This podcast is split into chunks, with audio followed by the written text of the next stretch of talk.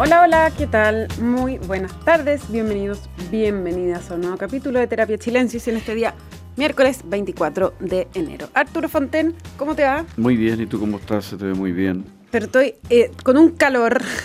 Qué manera de hacer calor hoy día, ya se me, se me fundió todo lo, todo lo posible, los sesos también, así que voy a, este programa voy a tener que hacerlo como desde, el, desde la última fila. Pero bueno. Y está con nosotros desde el frío profundo Noan Titelman, de las Europas. ¿Cómo estás? Bien, bien, un poco resfriado, que, que es uno de los problemas del frío. Mm. Eh, es alergia o resfriado, esas son como las dos opciones en esta vida, parece. Bueno, pero sí. Pero ¿sabes lo que también está muy caluroso, a- afiebrado, afiebrado, diría yo que podemos decir? Este año es el año electoral, Sí, ¿Cierto? muchas elecciones. eh, que es un tema que a Titelman le encanta y nos va a hacer un despliegue de por qué este año ha subido la, la temperatura global de las elecciones mundiales. En todas partes. En todas partes. As- sí, bueno, efectivamente es un buen año para ser cientista político, tenemos harto Ujú. trabajo. Eh, y solo para, para dar algunas cifras, considerando solo elecciones nacionales, no, no las locales como las que tenemos en Chile este año, 50% de los ciudadanos del mundo se van a enfrentar a una urna. Eh, y eso es, nunca había pasado en la historia, o sea, este es realmente el año en que más personas del mundo van a ir a votar. Eso incluye distintos tipos de elecciones, hay que decirlo, ¿ah? Porque eso incluye, por ejemplo, la elección en Rusia, que más o menos todos saben quién va a ganar, en Bangladesh, que más o menos todos saben quién va a ganar, en Irán, o sea, hay elecciones y elecciones, ¿no? Hay algunas que son más emocionantes que otras.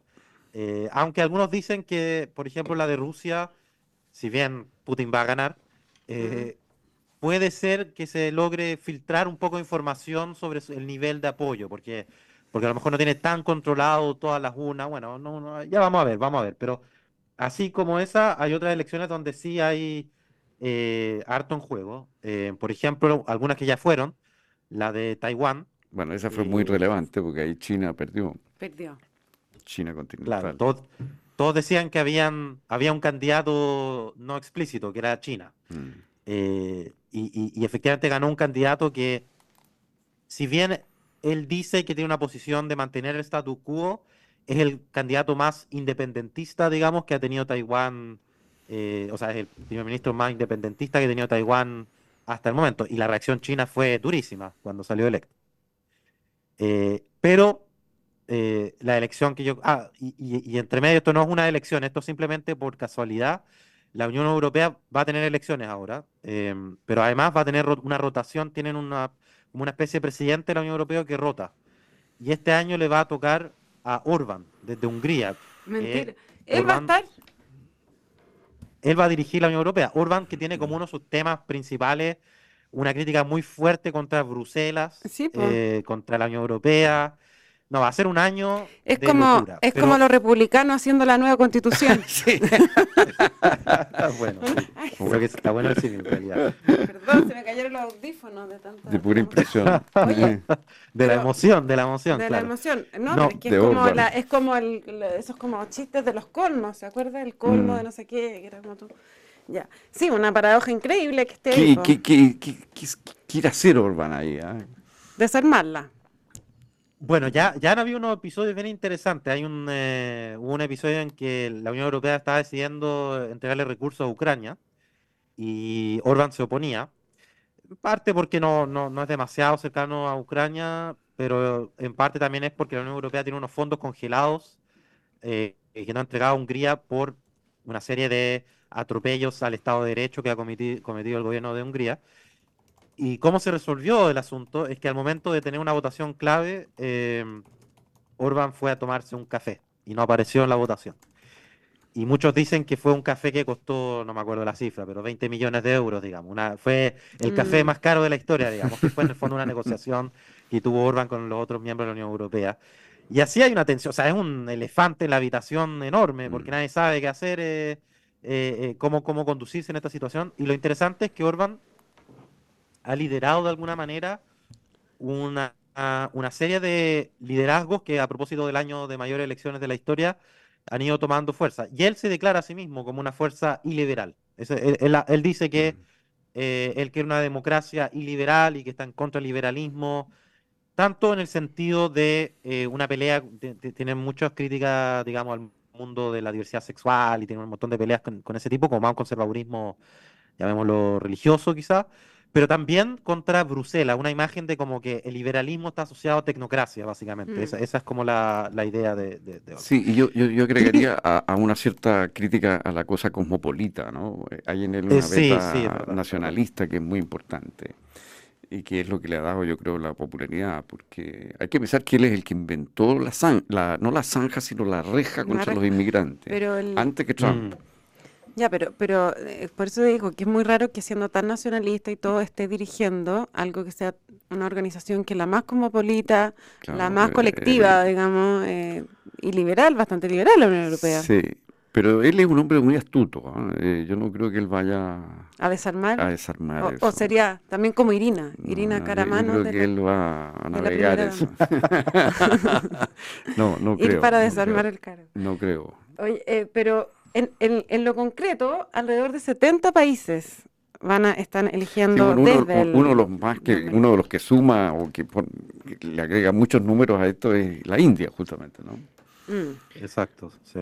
Porque ahí hay mucha gente. Y el otro, En población de vota, en claro, si contamos el 49% de la, de la población votando, ahí tiene como un 10. Ahí tenemos una buena parte. Y ahí Y- puede ganar, y- eh, de nuevo puede ser reelegido Modi, ¿no? Eh, que es muy, es muy probable.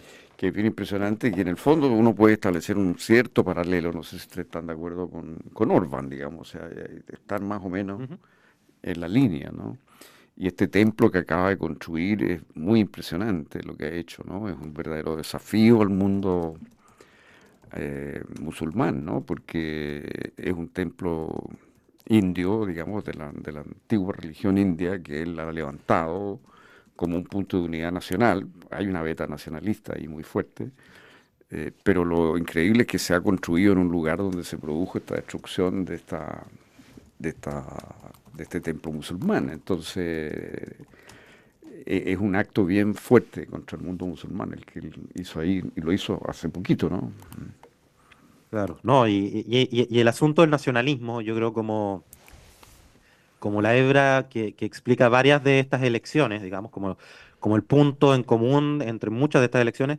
En el caso de la India, además, hay un ejemplo bien notorio, porque la India eh, logró aluniza- eh, un- su exitoso alunizaje, eh, una de las pocas po- fuerzas, o sea, países del mundo que ha logrado hacerlo, y obviamente un momento de orgullo nacional gigante. Eh, y así uno ve una serie de elecciones donde pasan cosas parecidas. No, y por cierto, quizás la más importante, la que está de alguna manera liderando todas las otras elecciones, la madre de todas las batallas, como le encanta decir a los políticos, eh, es la elección en Estados Unidos, que, que se está jugando ahora con las primarias republicanas. Sí, y que ahí, bueno, ahí todo, todo parece indicar que Trump, eh, que vamos a ver de nuevo una pelea Trump-Biden en una elección, en una campaña larga, Mm. ¿ah? porque ya en los hechos, digamos, si gana ahora en la primaria republicana, eh, le gana a Nikki Haley, eh, ya va a ser el candidato. Así es. Ahora, eh, hay un punto, sí. hay un punto bien increíble que, que eh, vino Miguel Ángel Fernández, experto politólogo, eh, y Alejandro Tapia también, a conversar de este, del tema de Estados Unidos el lunes, y, y el tema de la edad, porque Joe Biden, obviamente que lo que más se le ha cuestionado y criticado y dudado es como su, eh, entre paréntesis, falta de vitalidad, ¿no? Eh, pero tiene, pero Trump tiene muy poquito menos. ¿Cierto? Sí, o sea, sí, un par de años no, menos, creo. ¿no? no, no, está, no, no estaba peleando un primor con un... No, no. Lo que pasa es que se ve más eh, vigoroso Trump. ¿no? Claro, pero uno tiene que pensar que son cuatro años también, o sea, Claro. tampoco No, es... claro, no, no. Tampoco es tan, tan... Ahora, qué, qué cosa increíble cómo Trump ha logrado interpretar al Partido Republicano y, y seguirlo interpretando durante tantos años es una cosa que cuesta entender. Sí, sí. No, eh, eh, y, y es bien distinto el Trump de ahora que en su primera candidatura. Partiendo por la base de apoyo, cuando ahora suena un poco extraño recordarlo, pero en un primer momento Trump era percibido básicamente como el ala más moderada del Partido Republicano. Y de hecho a Trump le va mal eh, al principio de las primarias porque no tiene el voto evangélico. eh, porque lo consideran demasiado liberal para por temas de aborto. De hecho, antes de meterse en política, en general se lo asociaba más bien con el lado demócrata. Eh, bueno, tenía muchas amistades en el mundo demócrata, sí. En todos los mundos, diría yo. También. y, hoy día eh, el Partido Republicano es el Partido de Trump. O sea, yo, yo de repente trato, cuando trato de leer un poco más como los apoyos demográficos, cómo se dividen en los distintos sectores, claro, hay sectores demográficos del Partido Republicano donde a Trump le va mejor, hay otros donde le va peor, pero básicamente ganan todos los sectores. O sea, mm. es verdad que le va peor en los sectores con más educación universitaria, pero igual gana ahí también, ¿no? O sea, gana en todos lados, gana entre los evangélicos, los más liberales, los más moderados, los más conservadores.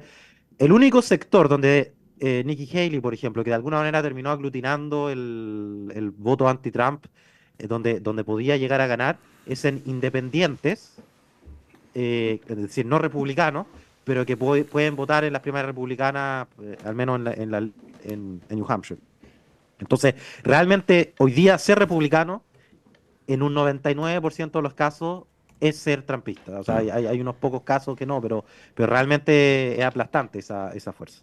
Sí, fíjate que Santi eh, parecía que era una opción, era un hombre mucho más joven, es un hombre mucho más joven, tenía gran apoyo en, Florida, hizo lo posible por, por, acercarse a ese mundo conservador evangélico y no, no, no, no tuvo ninguna opción. ¿no? Oye, eh, y si, si vamos a Latinoamérica, porque también hay elecciones acá, eh, este año. ¿Cómo se ve ese, ese panorama?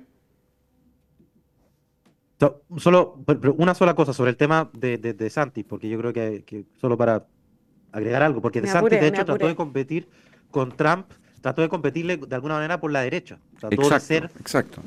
más conservador que Trump, y Trump, como es muy astuto, efectivamente supo ganarse el voto evangélico por, por, por lo que pasó.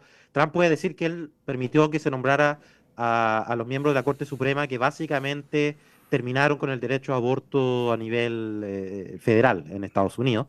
Con eso se ganó al voto evangélico, pero no necesitaba, por lo mismo, demostrarle nada más a los evangélicos. Entonces, por ejemplo, no apoyó la idea de una prohibición del aborto a nivel federal, eh, cosa que de alguna manera De Santi de alguna manera terminó apoyando, al menos lo apoyó en, Florida y por extensión se entendía que lo podía llegar a apoyar a nivel nacional. Entonces, ahí Trump tuvo una astucia muy fuerte porque tampoco, por ejemplo, cayó en el discurso propiamente anti-woke, que es otra cosa a propósito de América Latina y Chile en particular, que yo creo que ha agarrado harto vuelo.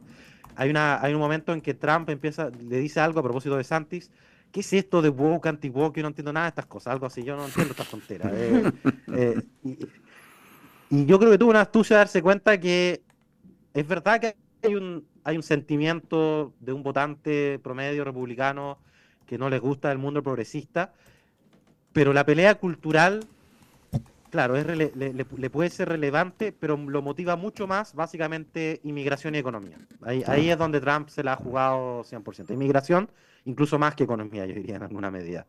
Eh, ese, ese, ha sido su caballito de batalla y le ha dado los frutos desde el primer día, digamos, de su campaña original. Del anterior, el muro, el muro de Trump. Del anterior hasta hoy día. Eh, eh, es el tema de la inmigración en un 90%, yo diría, y después todo lo demás. Lo curioso es que él ya la vez pasada, como, como ustedes están diciendo, tenía ese proyecto y como que, bueno, la cosa después de su gobierno sigue, sigue siendo un tema número uno, digamos, no, no es que bueno, sí, sigue siendo tema número uno y además un gobierno que estuvo con miles de cosas más. O sea, hay que, recordar la cantidad de, todos los juicios que tiene pendientes, eh, el ataque al Capitolio. Esa es una, es una cosa impresionante que todos estos juicios, todos estos eh, escaramuzas, incidentes y todo no afecten su popularidad. Eh, al contrario, parece que la gente lo ve como un mm. perseguido. Exactamente, él, ha, él, ha, instalado y lo, ha hecho muy habilosamente eh, la idea de que él es una víctima y que todo esto es una persecución del establishment eh, contra él. ¿ah? Y, no, hay, no hay forma de moverlo de ese discurso. Ahora, él va a ser muy, yo creo, la campaña con Biden va a ser extraordinariamente dura. Mm. ¿ah? Porque... Sí, son, son dos son dos candidatos extremadamente impopulares los dos.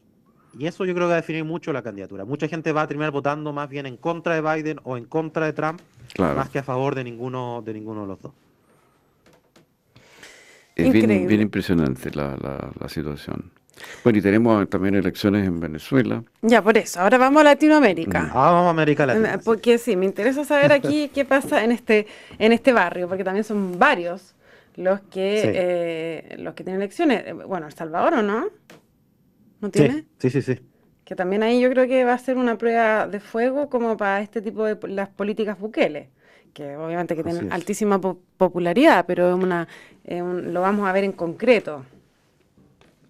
Sí, es una de las cosas. no. Eh, él, ha, él, ha, pedido un año como sabático para no sabático, sino una especie de año para poderse dedicar a hacer campaña, una de las mm. cosas más, más curiosas que yo he visto. Pero está, según veo, está El Salvador, México, Panamá, República Dominicana, Uruguay y Venezuela, como dice Arturo. ¿Qué expectativas hay ahí? Bueno, si uno mira la, tendencia en la última década, en general pierden los incumbentes, pero justamente acá hay algunos que, incumbentes que parecen bien aspectados. Es bien probable que Bukele gane sus elecciones. Eh, bueno, México no puede reelegirse AMLO, pero, pero tiene buenas posibilidades de ganar su sucesora, que va a ser la primera, una primera presidenta mexicana, que también va a ser un, un fenómeno interesante.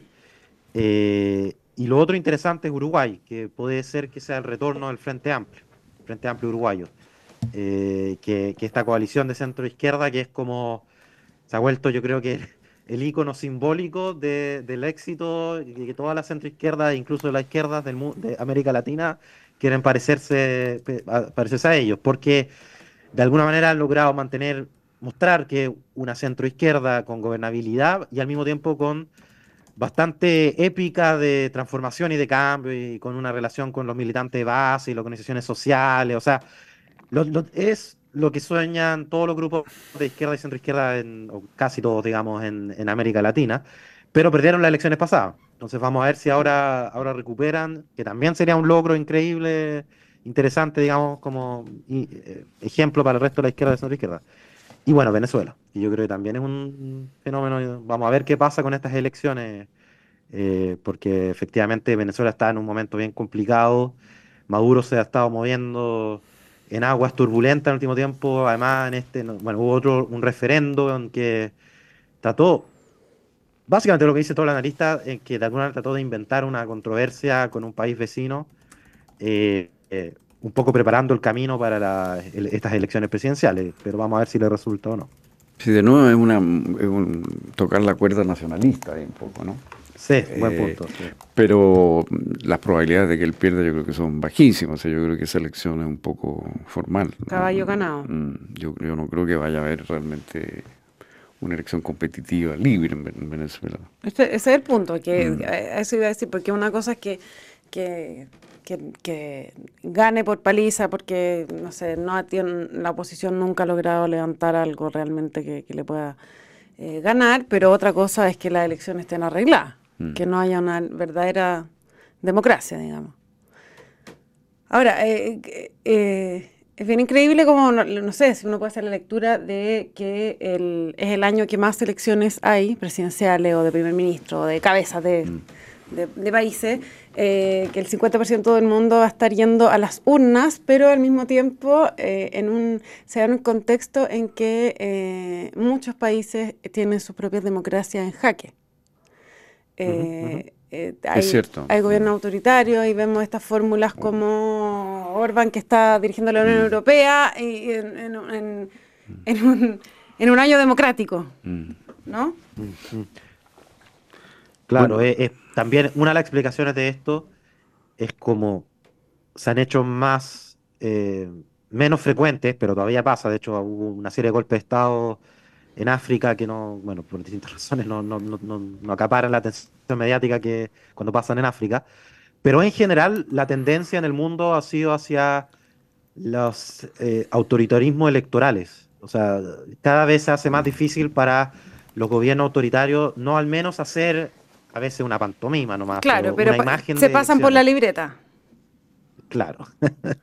sí, eh, ahora, eh, hay algunos que mantienen sí las formas democráticas. Y, por ejemplo, el caso curioso, a mi juicio, es el de Polonia, porque en Polonia yo mismo había escrito que Kaczynski había construido un sistema, digamos, invulnerable, como lo había hecho Orbán en Hungría, pero al final perdió las elecciones ¿ah? y se estableció un mm. gobierno de oposición a Kaczynski. O sea, eh, pese a que ellos siguen siendo el partido mayoritario, pero se armó una coalición mm. mayoritaria que lo, derrotó. Entonces, a pesar de que era un autoritarismo, no me cabe ninguna duda, y que tuvo conflictos con la Corte Constitucional, que manipuló, que transformó, que amañó para lograr manejarla, a pesar de todas esas como salidas de madre, algo de elecciones competitivas se mantuvo. un, triunfo de la democracia. y fue un triunfo democrático. O sea, era posible al final derrotarlo. O sea, ¿se puede derrotar un autoritarismo por la vía democrática?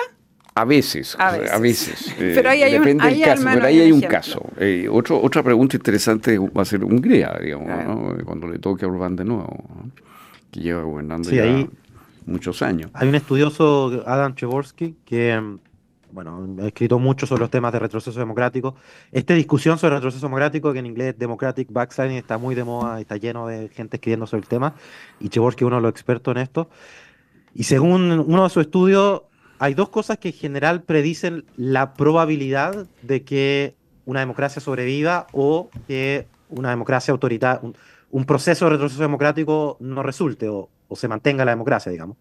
Y el primero es cuántas eh, eh, transiciones democráticas y pacíficas ha habido en, la historia de los países. O sea, por ejemplo, pasado de izquierda a derecha, derecha a izquierda. ¿Cuántas veces eso ha pasado en, en, la historia de los países? Si ha pasado muchas veces, eso hace relativamente improbable que sean exitosos los esfuerzos de retroceso democrático. Y el segundo, la economía. En general, eh, eh, si, si hay un gobierno que está haciendo retroceso democrático y la economía va bien, normalmente es exitoso en su proceso de retroceso democrático. Sin embargo, él mismo, él es polaco además, entonces él mismo reconoció la sorpresa de que en Polonia eh, haya terminado siendo derrotado el Partido de Orden y Justicia eh, porque económicamente le había ido muy bien. Así es, eh, así Polonia es un país que ha crecido harto.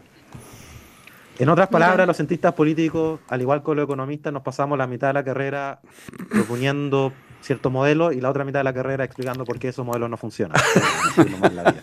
bueno, ¿y qué, ¿y qué conclusión sacas tú de eso mismo que acabas de decir? Bueno, que la vida es complicada y la política también, porque siempre hay miles de excepciones, que ninguna de estas reglas son grabadas en piedra y que siempre hay miles de excepciones en, todas estas cosas. Hay tantas variables, ¿no?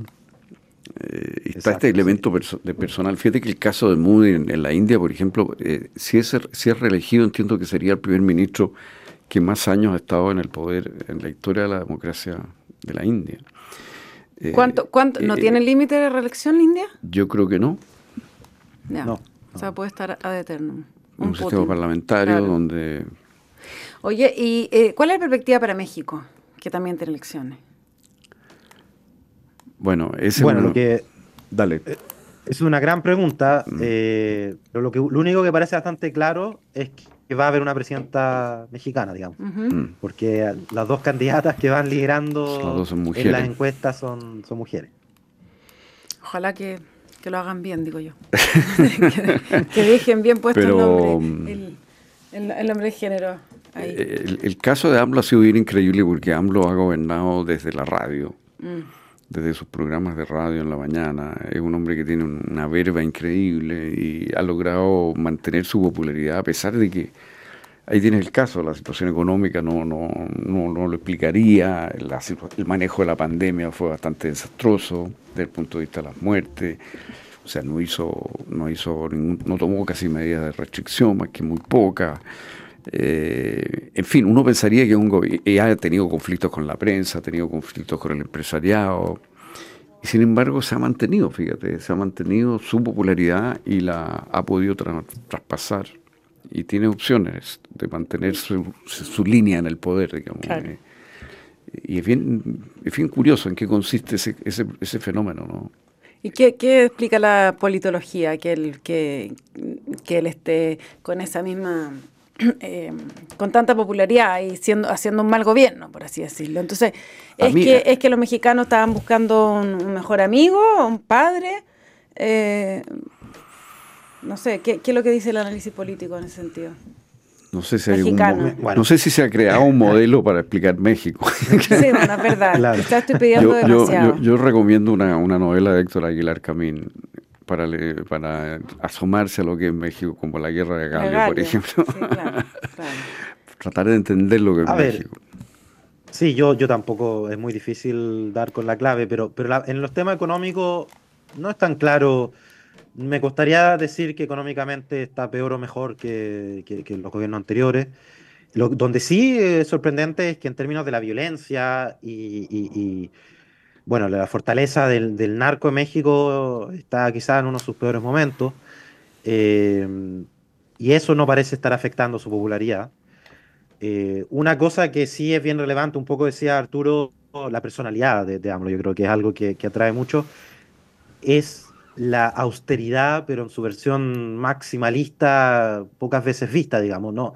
y por eso es un poco contradictorio quizás con el estereotipo que podríamos tener sobre las izquierdas en América Latina, porque ha sido, es austero en su vida personal, digamos, en su gasto personal, pero también a nivel del Estado. Y de hecho ha, tenido algunas críticas desde la izquierda porque ha cortado muchos programas, muchos, muchas iniciativas del Estado y, y, un poco en esta idea de la austeridad en todos lados, también a nivel de, de los gastos. No ha aumentado los impuestos, por ejemplo, ha sido muy, muy eh, eh, eh, como exigente, muy autoexigente en ese sentido yo creo que finalmente es su personalidad. Hay un, hay un tema de cercanía, mm. hay un tema también de escepticismo con, con, el rol de la política como un espacio que en verdad puede cambiarle la vida de las personas. Entonces quizás hay algo de que la gente al final no le cree mucho a los políticos de que puedan cambiar las cosas. Por lo menos este es un político que parece ser muy austero y yo imagino que eso hoy día es suficiente para, para generar mucho, mucho apoyo. Y México ha sido, a pesar de todo, a nivel de política gubernamental, es sorprendentemente estable, digamos, de izquierda a derecha, eh, eh, eh, digamos, no, no había grandes cambios, a pesar de que han habido cambios, digamos, ya no, porque tuvieron décadas con el, con el PRI, digamos, con un partido. Ahora no es esa la situación, parece que tuviera en los últimos años muchos cambios en los partidos de izquierda, de derecha, y al final a nivel de políticas gubernamentales tampoco ha habido grandes cambios, ¿no? Al final las cosas se han mantenido más o menos, más o menos iguales. Bien, pues no, Altiteman, se nos acaba el tiempo. Muchas, muchas gracias por esta conversación tan interesante aquí en estos miércoles terapéuticos. Arturo Fonten, dime. No alcanzamos a hablar de las elecciones en Chile, pero bueno, eso, para eso habrá más Queda para la próxima. Eso queda para la próxima y uff, nos podemos gastar unos, unas buenas cantidades de minutos. ya, que estén todas y todos muy, muy bien. No se vayan de nuestra sintonía porque a continuación información privilegiada al cierre y luego sintonía crónica debut junto a Bárbara Espejo y Francisco Aravena. Que estén muy bien. Nos encontramos mañana con más terapia chilensis. Buenas noches. Muy buenas noches. Buenas noches.